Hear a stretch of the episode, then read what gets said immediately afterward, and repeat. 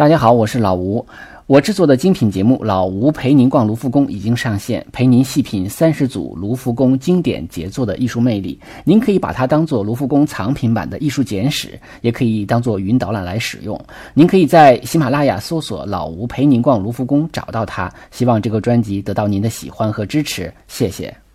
大家好，我是老吴。呃，今天我们继续手机美术馆的讲述啊，也欢迎大家订阅微信公众号“手机美术馆”啊，那么里边会有一些及时的推送。呃，今天我们要讲的是一组画啊，是这个英国画家赫加斯的作品，叫做《时髦婚姻》。这组画呢是由六幅画组成的啊，是一个叙事体的。这六幅画呢，像连续剧一样啊，每一个画中都会有一个相对比较完整的故事。那么六幅画呢，就是一个长篇连续剧了啊，所以我们可以称其为一个小人书的感觉。之前呢，我们在手机美术馆里讲过弗拉戈纳尔的秋千啊，在这个老吴陪您逛卢浮宫中这个专辑里面呢，也讲过华托啊，这都是法国洛可可艺术的大家啊。当我们说洛可可的时候，我们想到的主要就是法国啊。那么我们说洛可可的风风格呢，它是一。一种细碎柔美粉艳的表现的主题，确实比较低级趣味啊，好，包括这个很多那种偷情的情色的主题，应该说不在少数。但是我们说，除了这个洛可可的大本营法国之外呢，像在意大利啊、德国呀、奥地利啊、英国，在同一时期也有类似风格的画家。那么在英国比较知名的就有我们今天讲的这个赫加斯，还有庚斯伯罗，还有雷诺兹等等。就绘画的风格来说，赫加斯的风格呢是典型的洛可可，啊，但是他表达的主题呢则是现实主义的啊，是这个。反洛可可的，所以它这个很有意思，它是一种用洛可可的风格来反洛可可的主题啊，就是说反法国式的洛可可的主题。那么他的画有鲜明的道德教化的意味，用现在的话说就是三观非常正啊，但是画风呢却并不像新古典主义那样的刻板，也就是说他表达的价值观是比较正的。那么新古典主义表达的价值观也是比较正的，但是呢，呃，这个赫加斯的风格却是比较俏皮的啊，比较幽默的、讽刺的，是用洛可可的呃画风来反洛可可啊，所以我们这期节目有可能就叫做啊洛可可批判洛可可啊，就是呃这个赫加斯的这个风格。我第一次接触赫加斯作品还是在二零一一年国博新馆开门的时候呢，那么。第一个对外交流展就是启蒙的艺术啊，是一个很大的大展。那其中就来了这个今天介绍的时髦婚姻啊，这个油画的版画版啊，还有一个浪子生涯的版画版本。那么展览期间呢，还介绍了这个赫加斯写的一本书，叫做《美的分析》啊。这其实都是在启蒙运动的这个大的背景之下啊，因为我们这个展就叫启蒙的艺术嘛。那么一方面呢，就是说。贵族的这种奢华腐化啊，甚至是没有节操的生活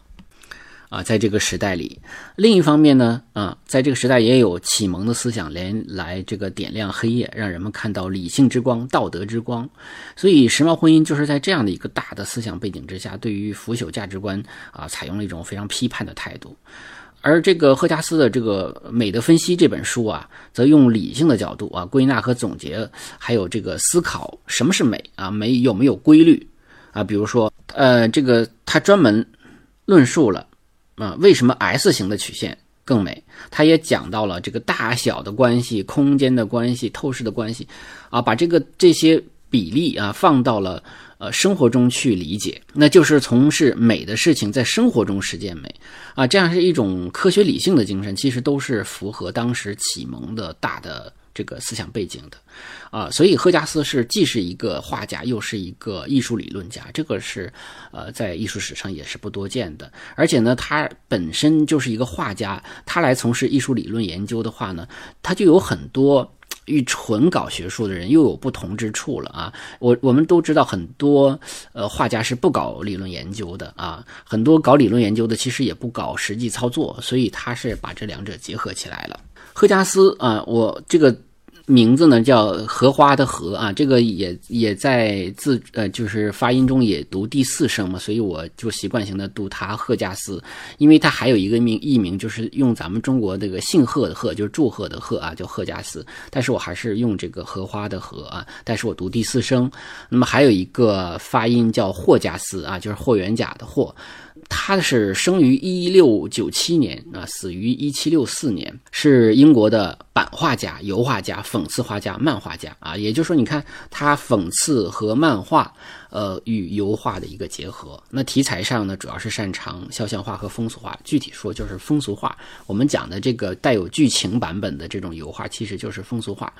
我们刚才说，他也是一个艺术理论家，他被誉为叫英国绘画之父。因为是这个英术英国艺术史上第一位在整个欧洲享有盛誉的画家，因为在他之前呢，在整个英国绘画界混得比较开的啊，都是呃外国人啊，你像鲁本斯啊、凡戴克啊、赫尔拜因呢，都不是英国人。他是生于伦敦附近的一个小镇啊，那么他的这个是家庭背景应该是比较平民的啊，而且那个这种他父亲好像还曾经啊因为负债入过狱，所以应该是比较清苦的一个家庭。他小的时候呢，就是这种学这种雕版啊，所以学这种刻板印刷。二十三岁的时候，他也开了自己的这个印印刷工作室啊，从事这种版画制作。然后后来他又学习这个油画的技法，所以也是他后来为什么油画转版画的这种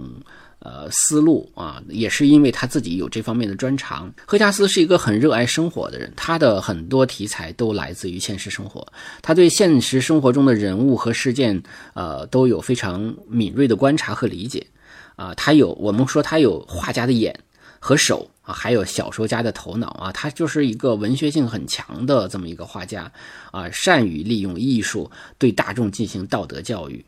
那我个人感觉呢，就是赫加斯以故事入画，他是而且他是兼有呃讽刺和幽默啊，甚至还有点这个恶作剧的这个意味，应该是在整个英国文学，包括小说，包括戏剧的影响之下。因为我们都知道，英国人在讲故事方面是很有天分的啊，他在这个幽默表达方面哈，这个语言的使用方面也也是很有天分的啊。就是我们说，包括英国的戏剧啊，包括英国的小说都是很很棒的啊，所以我觉得这些文学基因也滋。养了作为画家的这个赫加斯，赫加斯把讽刺漫画与油画结合在一起啊，就形成了这样的一种呃油，就这种系列的组画，或者说还有这个人物造型其实是稍稍稍有一点夸张的。一方面它符合洛可可的那种比较浮华的风格的，但同时又有一点夸放大夸张啊。那么这个。呃，他自己的说法就叫做现代说教体啊，他自己承认他的画是有说教性质的，所以他这种油画和漫画的结合，我们可以开玩笑瞎瞎组词吧，叫做什么油漫画，或者是叫话剧啊，话剧不是那个说话的话，就是油画的话，话剧啊，就是你比如说我们这个呃时髦婚姻是六幅啊，就特别像六幕的话剧，类似的画家还有利希滕斯坦啊，后来的。后来，利希滕斯坦是把漫画和呃广告的这种呃印刷的那种绘画的呃内容呢，把它放大啊，成为一种波普艺术。呃，还有我们比较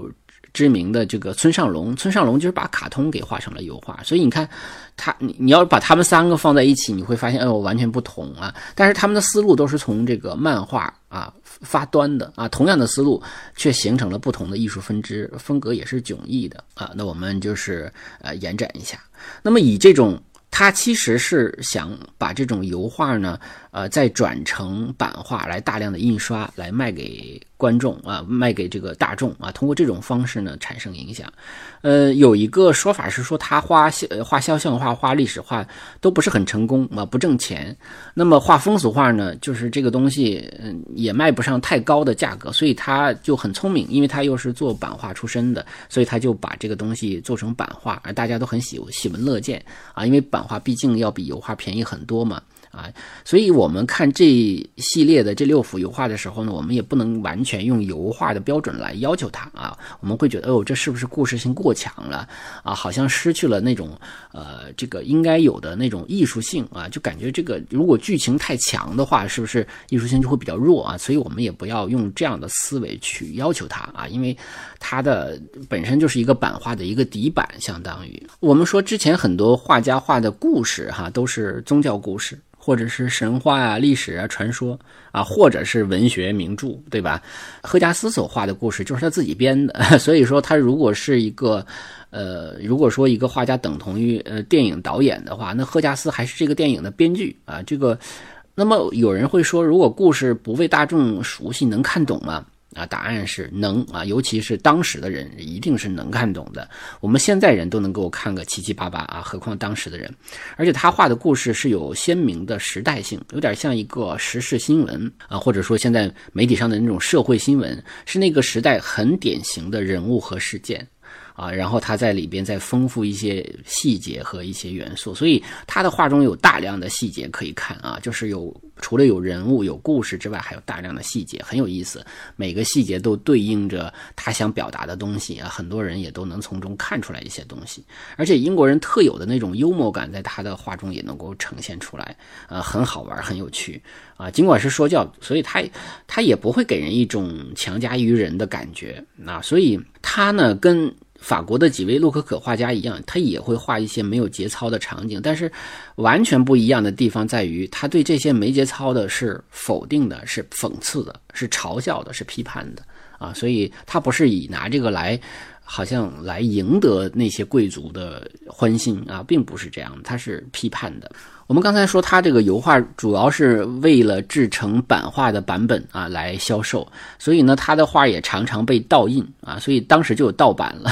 啊。而且这个特别有意思的事情就是，赫加斯还于一七三五年提出了一项保护版权的法律啊，被而且被通过了啊，而且这个法律是以他的名字来命名的，就叫赫加斯法。当时就规定了啊，拥有版权的人可以独占版权十四年，禁止他人出售版权人的作品。所以这也是啊，整个人类历史上版权保护的一个非常重要的啊。我们学过法律的人都知道，说版权法在英国是最早就是说能够取得很大进步的人。所以何加斯为版权法的这个进步可以说是起到了一个很重要的作用。当然，如果他只是画油画的话，可能也不会遭遇盗版的问题啊，因为油画一般都是一幅或者几幅，就是自己画的嘛，所以也不会对版权法起到作用。所以他等于也是无形中推动了社会的一个发展。那么我们说他的画中呢，充满了很多的细节，刚才都说了，每一个角色都非常的丰满，非常的生动鲜活，而且从人物塑造的角度来看呢，水平也是。比较高的。那么今天呢，其实他有很多组呃这个画，而且包括他的这个呃他的作品所印制成的版画，现在也有销售啊，也能买到啊。可能当然这个价格不菲了。呃，我们说这个画的名字叫做《时髦婚姻》啊。那么它的油画版，也就是说版画的底版啊，这个是在。啊，伦敦的国家美术馆啊，是这个特别有意思。这个六幅画都在都在那儿，所以一下子就可以看到，每一个单幅的尺幅是呃六十九点九厘米高，九十点八厘米宽啊。创作的时间是一七四三年。那么我们就把这六幅画给大家讲一下啊。就尽管其实我讲话不大爱讲故事，但是因为他的这幅呃他的这组画呢。就是故事，所以我必须得给跟大家去讲这些故事啊。那么，呃，这个在呃在看这些故事的时候呢，可能会借鉴很多不同的这个来资料来源啊。当然也会发现有一些资料其实也不太准啊。再加上自己的这个仔细的就观看，就会发现有更多的细节很有意思。所以呢，我们最主要的是带大家看第一幅画。啊，然后呢，其他的可能稍微简单一点，大家可以顺着这个思路自己去看啊。尤其是第一幅画，它本身的细节也足够的多啊。我们看第一幅画啊，我们看到这个场景呢，这幅画的名字就叫做《婚姻契约》，就是在微信公众号和喜马拉雅的评这个图文中呢放的都是原图啊，所以大家可以点击大图看这个大图清晰，我就不给大家去截取某个局部了啊，大家可以直接点大图就可以看到。啊，然后我会跟大家说啊，这些细节在哪些位置上。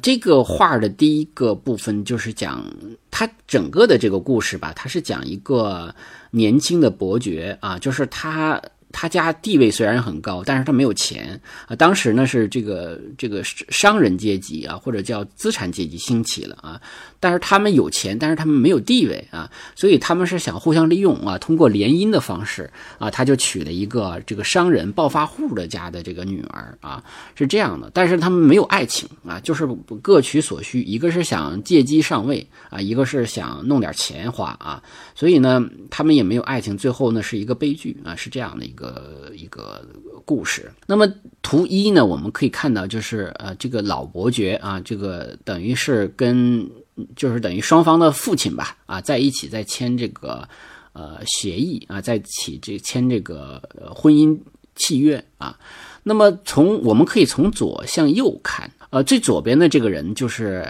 这个子爵啊，就是子爵，就是这个老伯爵的孩子啊，呃，或者我们叫他小伯爵也行啊，就是他心不在焉啊，他这个尽管是双方在相亲，在签订婚姻契婚姻契约，但是他显然对这个媳妇儿也没什么兴趣啊，所以呢，呃，自己在那照镜子臭美啊，就是很。呃，很浮夸的这么一个状态啊，他穿着很华丽啊，类似于法国时装啊。那么这种装束其实是非常洛可可的啊。当然，一看也是很能花钱的主啊，因为有穿穿的这个着装呢是很花钱的。脖子上有一个黑斑啊，这个黑斑实际上是梅毒的标志，那说明什么？说说明他私生活很混乱，而且他在照镜的时候呢，还用还来吸这个鼻烟儿啊，用这个鼻烟来提神，说明当时的这个人的精神状态也不怎么样啊，还有对于有些东西可能还有一些成瘾状态。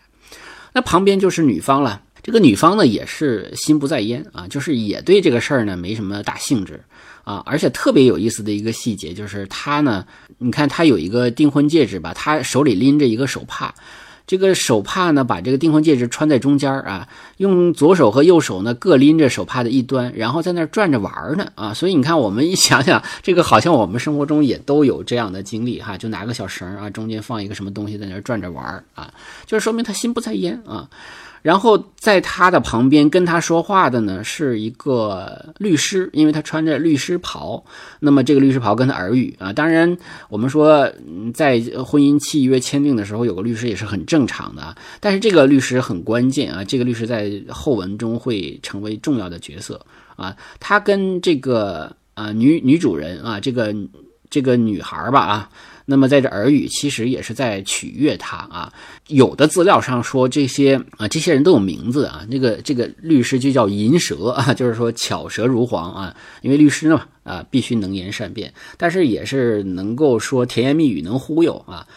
勾引这个新娘。所以他实际上是跟这个女子啊是有有最后是有一腿了啊，就是等于搞到一起了啊。而且在他就是在这个新郎和新娘的前边有两条狗，那么这个狗被绳子捆在一起，但是这两个狗互相连看都不看啊，就是情绪也不高，其实就是用这个狗来象征这两个年轻人之间的关系啊，其实也是一种讽刺吧。他们俩后后面墙上有几幅画。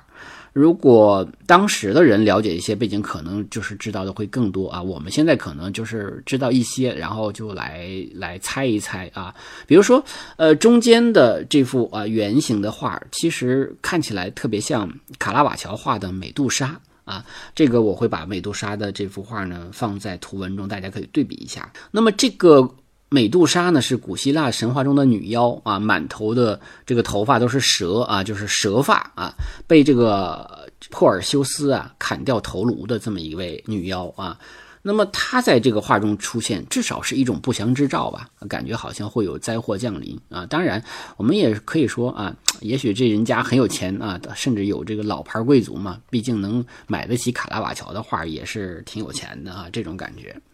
右侧的这两位，这个桌前的这两位啊，一个穿红红衣服外套的，这个就是这个女方的家长啊，就是这个暴发户，就是这个商人啊，他扶着眼眼镜啊，很有点像老花镜啊，这样看在看着手里的这个婚姻合合约啊，好像那种。商人的形象是很明显的啊，就是商人还是很注重这种双方的这种利啊、弊啊什么的，他会想的比较多啊，会很在乎啊，戴着假发啊，那这洛可可时期嘛，还都戴着假发。而这个他桌对面的这个老伯爵啊，就是男方的家长啊，男方的爸爸啊，他有一个名字叫做 Squander 啊，就是斯昆德啊，他的意思呢，英文里的就是挥霍、浪费的意思啊，实际上。这个名字就意就表明了他的家庭是一个非常挥霍的一个家庭，他的面前的桌子上放了一堆金币，而且他特别有意思啊，他脚上还缠着绷带，椅子旁边放着一个拐杖，证明他有什么问题呢？痛风，对吧？痛风，我们说痛风就是一个富贵病，吃的太好了啊，太油腻了，还喝葡萄酒，所以这种病啊是穷人得不了啊，所以只有这种贵族啊吃的过于这个大鱼大肉啊才会得这种病。他的左手里呢展出的是一个，你看他这个图是展开的啊，是一个树状图是吧？树状图，树状图是什么东西啊？我们自然会想到家谱，对吧？家谱证明自己。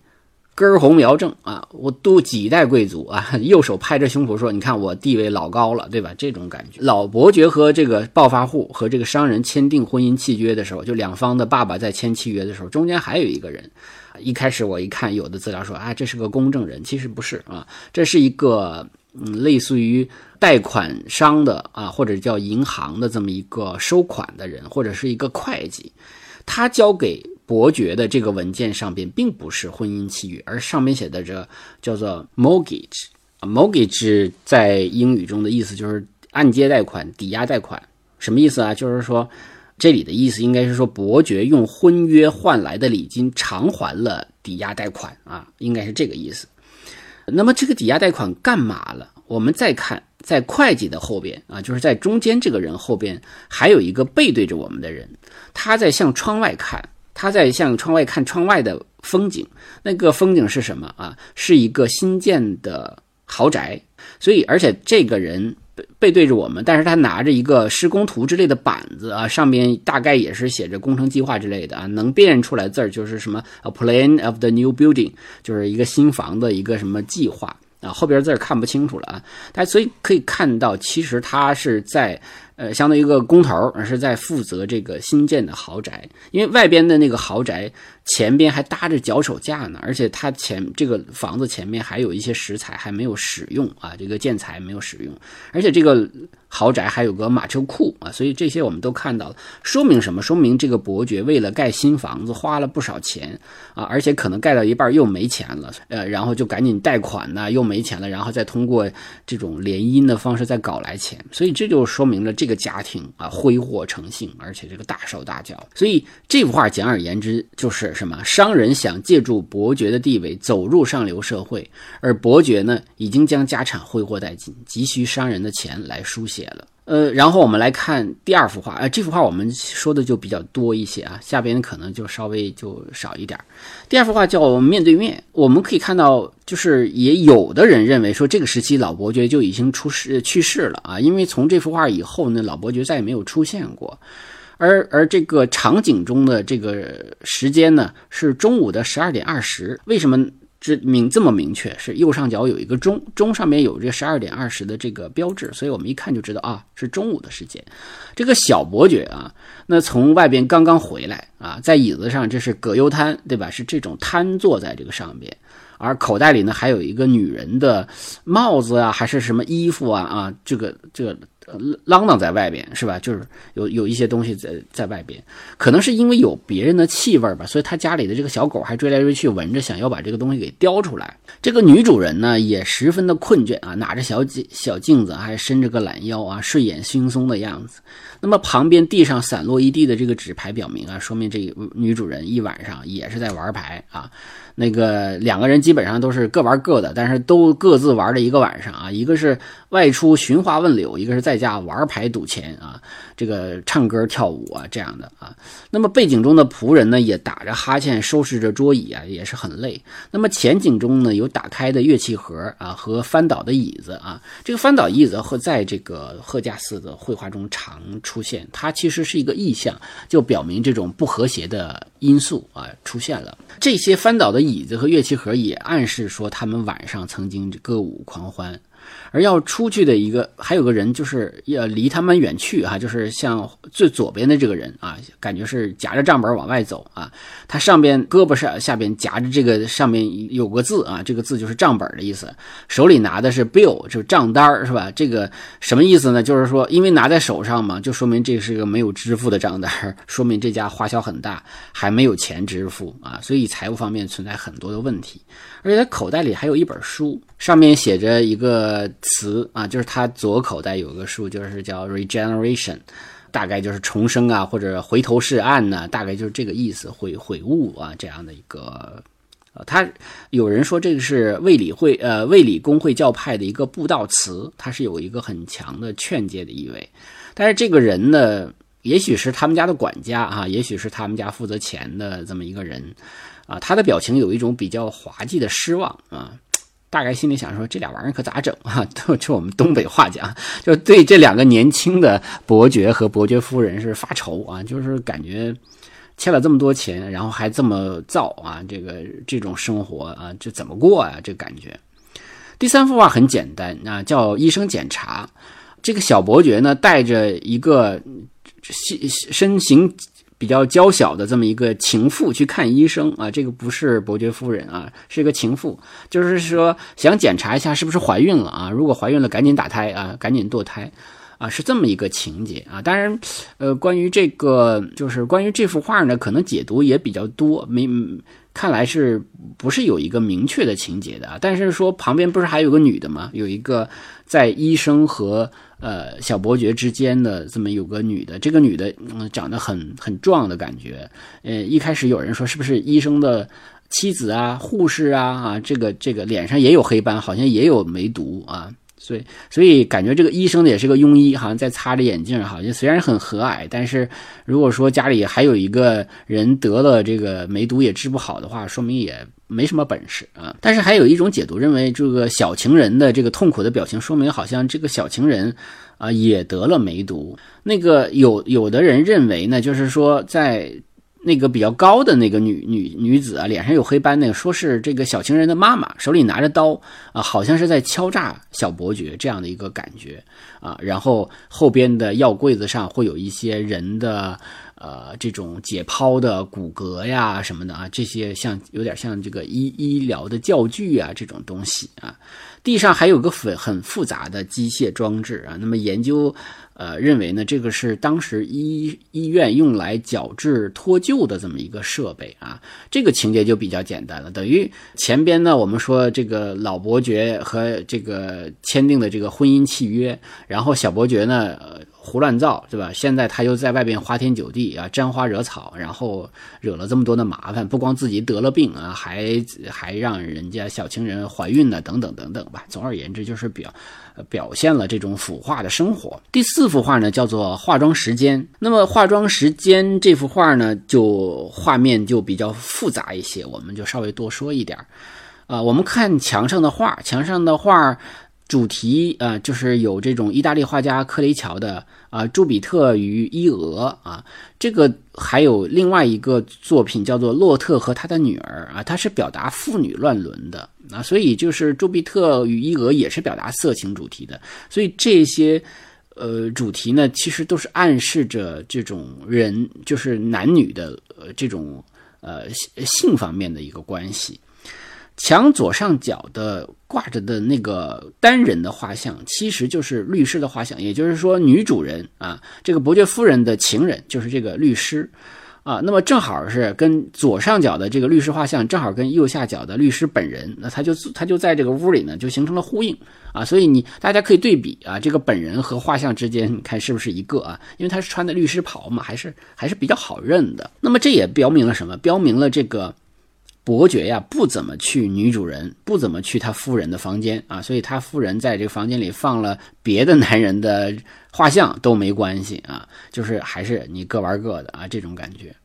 而且这个女女主人呢，一边烫着头发，呃，一边跟这个律师聊天啊，就是最右侧的这个律师。那么他烫头发的时候，这头发产生的那种蒸汽哈，在这个画中都画出来了。而且我们可以看到律师腿啊。都放在了沙发上啊，就是栽在这个沙发上啊，就很这个坐姿就是很随便了啊，说明他跟女主人非常熟，非常的不见外啊，就是就而且他脚边还放了一本色情小说，这就说明了啊，这个这个色情小说是根据他的一个提名，因为它上面有字嘛，就是专家能研研究出来，这是当时的很流行的一本色情小说啊，这这也是暗示了两个人之间的这种关系。而且他特别有意思，他指着那个后边的有一幅画，那个画上面画的是一个假面舞会啊。我们仔细看的话，就发现是很多人戴着面具。啊，跳舞聚会啊，这样的什么意思呢？他是跟女主人说，哎，咱俩跳舞去啊，而且是假面舞会啊，谁也不认识谁哈，就这可以可以随便 乱来是吧？我们都知道，当年的威尼斯的假面舞会，很多的时候就是为了让这个男性和女性可以随便来啊，是这样的。而且他同时还给这个女主人还递了一张舞会的门票啊，可能是舞会的门票，也可能是一个写着地址的纸啊，这个。嗯，不是搞得太清楚啊。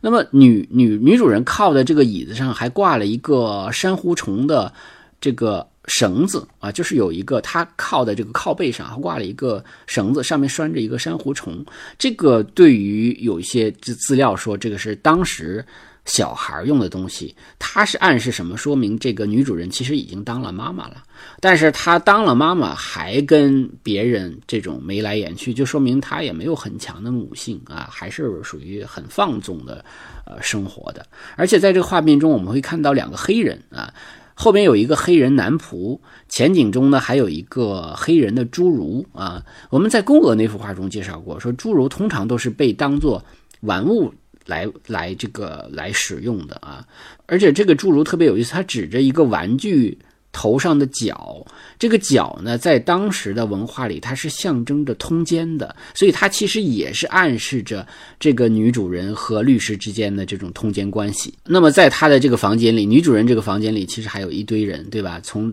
最左侧有一个有一个唱歌的，这个唱歌的，就是很多这个整个这个房间里很多其他人。被认为都有当时的原型的啊，这个戴假发的唱歌的被认为是一个阉灵啊，就是被阉割过的男性歌手，因为他会唱出那种假声男高音啊，就会很好听啊。那么他正在歌唱啊，也是认为有可能是当时的三位啊，这个呃叫阉灵歌手中的其中的一个啊，那么是他的原型。还有一个吹长笛的乐手啊。也是有原型的啊，而且呢，当时因为现那个时候没有什么没有 M P 三，也没有唱片这个电唱机，所以当时想听音乐必须是有人来现场表演，所以等于他还他家都那样了是吧？那个财务都那样了，但是还是可以雇人雇这种很一线的歌手、很一线的乐队来。给他们演唱啊，当然那时候的歌手肯定是很便宜了，不像现在的明星那么贵啊，所以是很奢侈的。而且他特别有意思，他其实有一搭没一搭的听啊。那么他客厅里的另外一个穿白衣的女子为歌声所倾倒啊，这个据说也是有原型的。然后还特别有意思，他旁边还有一个呃，就是歌手旁边还有个男客人，头发头上都是那种卷发棒啊，是为了卷头发出来。还有个人拿着马鞭，对吧？所以这些人很有意思，都是穿着当时洛可可时代非常流行的服装啊，都是这个女主人的客人啊。大家早上起来一边化着妆，一边听着音乐，喝着咖啡啊，是享受着这种生活。第五幅画呢，这个这个画面比较简单啊，因为人比较少。那么第五幅呢，翻译成小客栈啊，实际上这个标题啊，呃，它的英文标题叫 The。Bagnew 啊，Bagnew 啊，应该翻译成妓院啊，但是我们说两个人偷情不会去妓院吧？啊，他去妓院应该是找妓女才对。那这就是呃律师和女主人私会的地方啊，也可以是一个小旅馆、小客栈啊。所以呢，我们就是沿用了一个资料翻译成小客栈。我们说，在这个私会的地方，那正好是来这个小伯爵发现了妻子啊与律师这个偷情，可以说是捉奸在床啊。那么当然，他就想与这个律师展开决斗啊。我们都知道他是长得比较瘦的，那律师长得比较壮一点啊，所以他等于决斗了，结果也是被律师刺死了。那在他倒下之前呢，这个女主人跪在他的面前啊，祈求原谅啊，说对不起啊，我这怎么怎么怎么着啊，就表达一下这个歉意，而那个。这个偷情的律师啊，而因为又把人刺死了，又是这个，就赶紧跑吧啊，就是来不及穿上外衣，是吧？大腿都露着啊，甚至要看原画的话，可能还还还能看到更隐私的部位啊，所以呃，可以穿着睡衣就翻翻窗逃走了。但是因为这个楼上的这种打斗的声音哈，可以说是吵醒了房东，那房东就带着人赶来，是吧？地板上这个就呃，房东带人赶来就。在门口啊，就等于发现了他们啊，就是发现了这样一个场景啊。地板上还有这个面具和着装，那么正好是就应和了说女主人和律师两个人参加假面舞会啊，这就跟上一张图的那个律师邀请女主人参加呃假面舞会，这就联系上了啊。而且在这个画面中也有一张翻倒的椅子，这个也是合乎剧情的啊，因为这两个人对打嘛，那么。椅椅子倒了，同时它也是一种它常用的一种元素啊，也是象征着一种不和谐的啊这样的一个呃很重要的一个象征。而且这幅画呢还用了这个明暗对比法啊，当然一方面也是嗯这个房间因为是晚上偷情嘛，所以它只有蜡烛这样的光，所以它不会太亮。但同时呢，这种明暗对比法也能够形成一种舞台光的那种感觉啊，一种比较强烈的戏剧张力啊，还有悲剧感。啊，最后我们看第六幅画啊，伯爵夫人之死啊，这幅画人也比较多啊。我们说这个伯爵被刺死了，伯爵家也破产了，伯爵夫人只能回娘家了，对吧？他就回娘家了。那么从窗户往外看的时候，我们这个窗户上上方有一个徽章啊，这就是伦敦城的徽章。那么窗外的风景呢，啊是泰晤河泰晤士河上边的这个伦敦桥啊，因为在历史上呢，伦敦桥，呃，曾经有一段就是这种很多个拱啊。这个历史资料写的就是十九个拱啊，就非常非常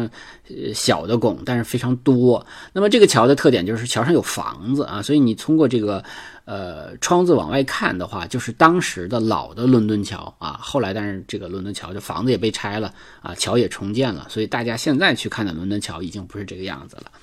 律师呢是因为杀人被判了死刑，所以在女主人女主人是坐在椅子上的这个哈，那么她在。他的前边地上有一张纸，纸上面写着这个死刑执行书啊，而且纸的下半部部分呢是临终遗言，这个有英文单词，大家可以去看。那么上边的上面还有一个绞刑架的图啊，就是表明这是要对他执行死刑。他就掉落在伯爵夫人的脚边，就说明啊，伯爵夫人啊自己自己的家庭是没有了，自己心上人啊，这个他的情人啊，也就这个律师又被杀了，所以他也是万念俱。灰吧，所以他就服毒自杀了。那么等于他他的这个脚边还有一个一个玻璃瓶，就是药瓶啊。资料上说的有鼻子有眼，说这个是鸦片丁啊。当然这个也是对啊，因为他在他的这个药瓶上面有一个标签这个上面有一个药名啊，就是说等于他吃这个鸦片啊，这个鸦片烟呃鸦片丁啊，用这种药来呃来服毒自杀。那么。因为他已经死了嘛，所以保姆呢就把他的孩子啊，这个这个孩子这时候就出场了，让这个孩子亲他一口啊，其实是等于跟他的母亲道别吧，啊，跟这个妈妈死了，这个死了的妈妈道别。但是我们可以看到孩子的脖子上也有个黑斑啊，就感觉好像这个梅毒似乎呃又传给了无辜的孩子，而且他露出的一个脚上啊，就是他的左脚，孩子的左脚上有一种金属的矫正的支架，当时。把这种东西叫做弯角器，疑似这个孩子得了佝偻病，他要用这种弯角器来矫正。那么这种病在当时也被认为是父母纵欲啊导致的，这个孩子啊会有这样的病。而且旁边还有一个两个男的哈，其中一个男的揪着另外一个男的的脖领子是吧，在那训斥他。这个被训斥的这个就是男仆啊，因为这个毒药是他买的啊，但是是女主人让他买回来的，他其实也挺无辜的。但是这个女主人的。旁边还有这个穿红衣服的这个，就是他爸爸。那他的他爸爸是在第一幅图上出现的啊，当时是签订这个婚姻契约。但这时候呢，这个女主人爸爸是挺怎么说呢？我们看到他的身后其实还有一个还有一个人啊，一个影子啊，实际上是医生离去的影子，就是医生确认了说你的女儿已经死亡了。但是他他的爸爸呢，就是非常冷冷酷，应该讲是啊，从他的手上摘下了戒指。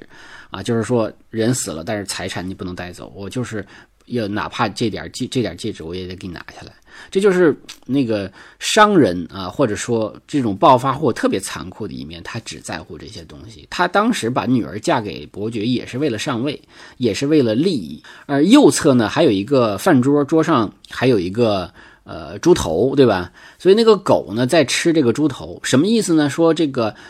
大家还没有吃的时候，它就上桌子开吃啊！就是这个狗去吃这个猪肉，就是说饭还没吃完，这个狗就去抢了；人还没死，你就把戒指给摘了。它其实是一种讽刺，它讽刺这种暴发户的这种嘴脸啊。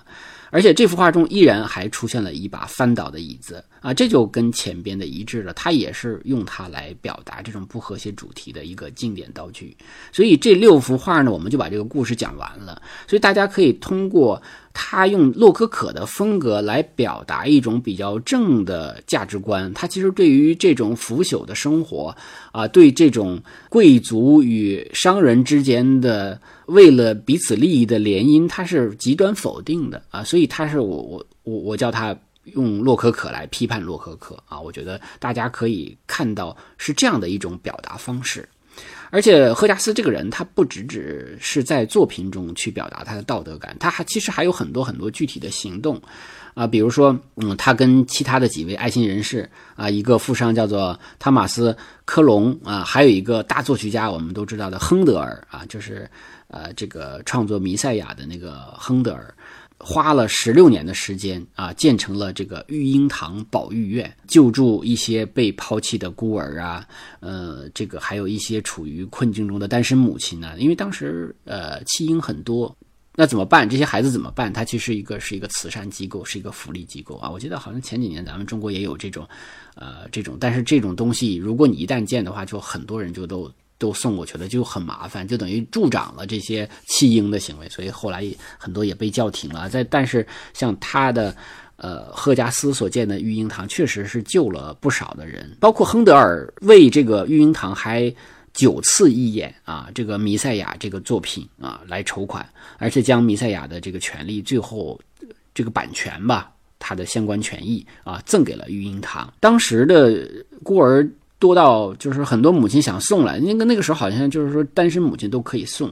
啊，甚至要通过摸球的方式啊，比如说摸红色还是黑色还是白色来决定啊是可以留下还是待定还是说不能留下啊。当时还有赫加斯还劝了一些呃画家来创作作品啊，在这个育婴堂展出，就是等于育婴堂会有一个专门的展厅来展出一些艺术家的作品。然后他的目的是什么呢？是说，如果你捐款给育婴堂的话，你当然就在这里来捐款的时候就可以欣赏这些艺术作品。所以，育婴堂本身也是英国的第一家公共艺术画廊啊，所以特别有意思。你看，它虽然是一个呃赞助弃婴的，但是他建立了一个面向公众的一个画廊，因为之前的画都是放在。啊，要么是教堂里，要么是私人的收藏里啊，就没有一个公共的画廊。那么这也是第一个公共画廊啊，它也是第一个儿童慈善机构，而且这家博物馆到现在还在。啊，它就叫育婴堂博物馆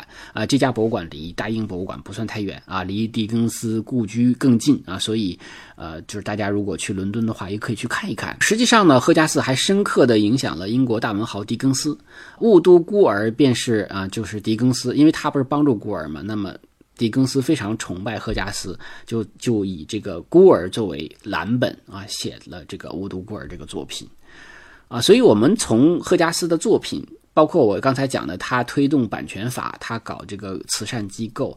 我们说他从形式到主题，从他介入生活的方方面面等等吧，包括他搞学术研究、写美的分析，我们能够感觉到赫加斯是一个非常热爱生活的人，他也是个非常入世的画家。啊，他不像很多那种很孤僻的艺术家那样说为了艺术而艺术，来来做一些好很纯粹的、很很单纯的艺术，而他是把艺术跟生社会生活能够紧密的结结合起来，这就使得他的作品非常的接地气。但是呢，可能确实会有人会觉得啊，好像有点有点拿不出台面上来，他就不有点。他就很难像透纳那样的啊，就是就是一看就是一个很很牛的一个艺术作品啊，在艺术上的那种探索是非常有很张扬的个性的，因为他是故事性特别强嘛。但是他作为英国绘画之父，毕竟是开了一个叙事性绘画啊，这种有点像连续剧的这种绘画的一个风格啊，而且他的这个版画啊，这个印刷和销售也是非常成功的。所以他的作品其实是非常适合呃那种入门的这个绘画爱好者啊来欣赏的啊，因为他有具体的人物啊，有具体的主题啊，有故事，有细节啊。我们都知道，就是其实在欣赏艺术的时艺术的时候，就是最最初的这个欣赏，它是包括大量的细节的欣赏啊，这个就是可能。到了，比如说到了后期，呃，现代艺术啊，就是大家有的时候说看不懂的这种艺术的时候，你你会发现其实已经没有那么多细节了，也没有主明确的主题了，也没有明确的呃人物或者人或者物的形象了啊，也更谈不上故事了，所以这些都反倒使得艺术欣赏变难了。但是如果早期你如果看新古典主义，看呃看洛可可，看巴洛克，还是能够。容易上手的啊，那么赫加斯的这个作品我们就介绍到这儿。那么最后还是声明啊，手机美术馆版权属于呃老吴播主本人啊，那么未经允许不得在任何媒体平台上使用。那么希望大家能够多多的转发支持啊，也欢迎大家来购买我的两档收费的节目。大家可以搜索这个五十五位艺术大师啊，找到那个直播的微课啊，这个课程可始终在线啊，有很多的图大家可以去欣赏和这个呃留档。然后还有一。个个是这个老吴陪您逛卢浮宫，是一个卢浮宫的三十幅呃名画或者雕塑的一个讲解，大家可以搜索这个老吴陪您逛卢浮宫来找到这个节目啊，谢谢大家，再见。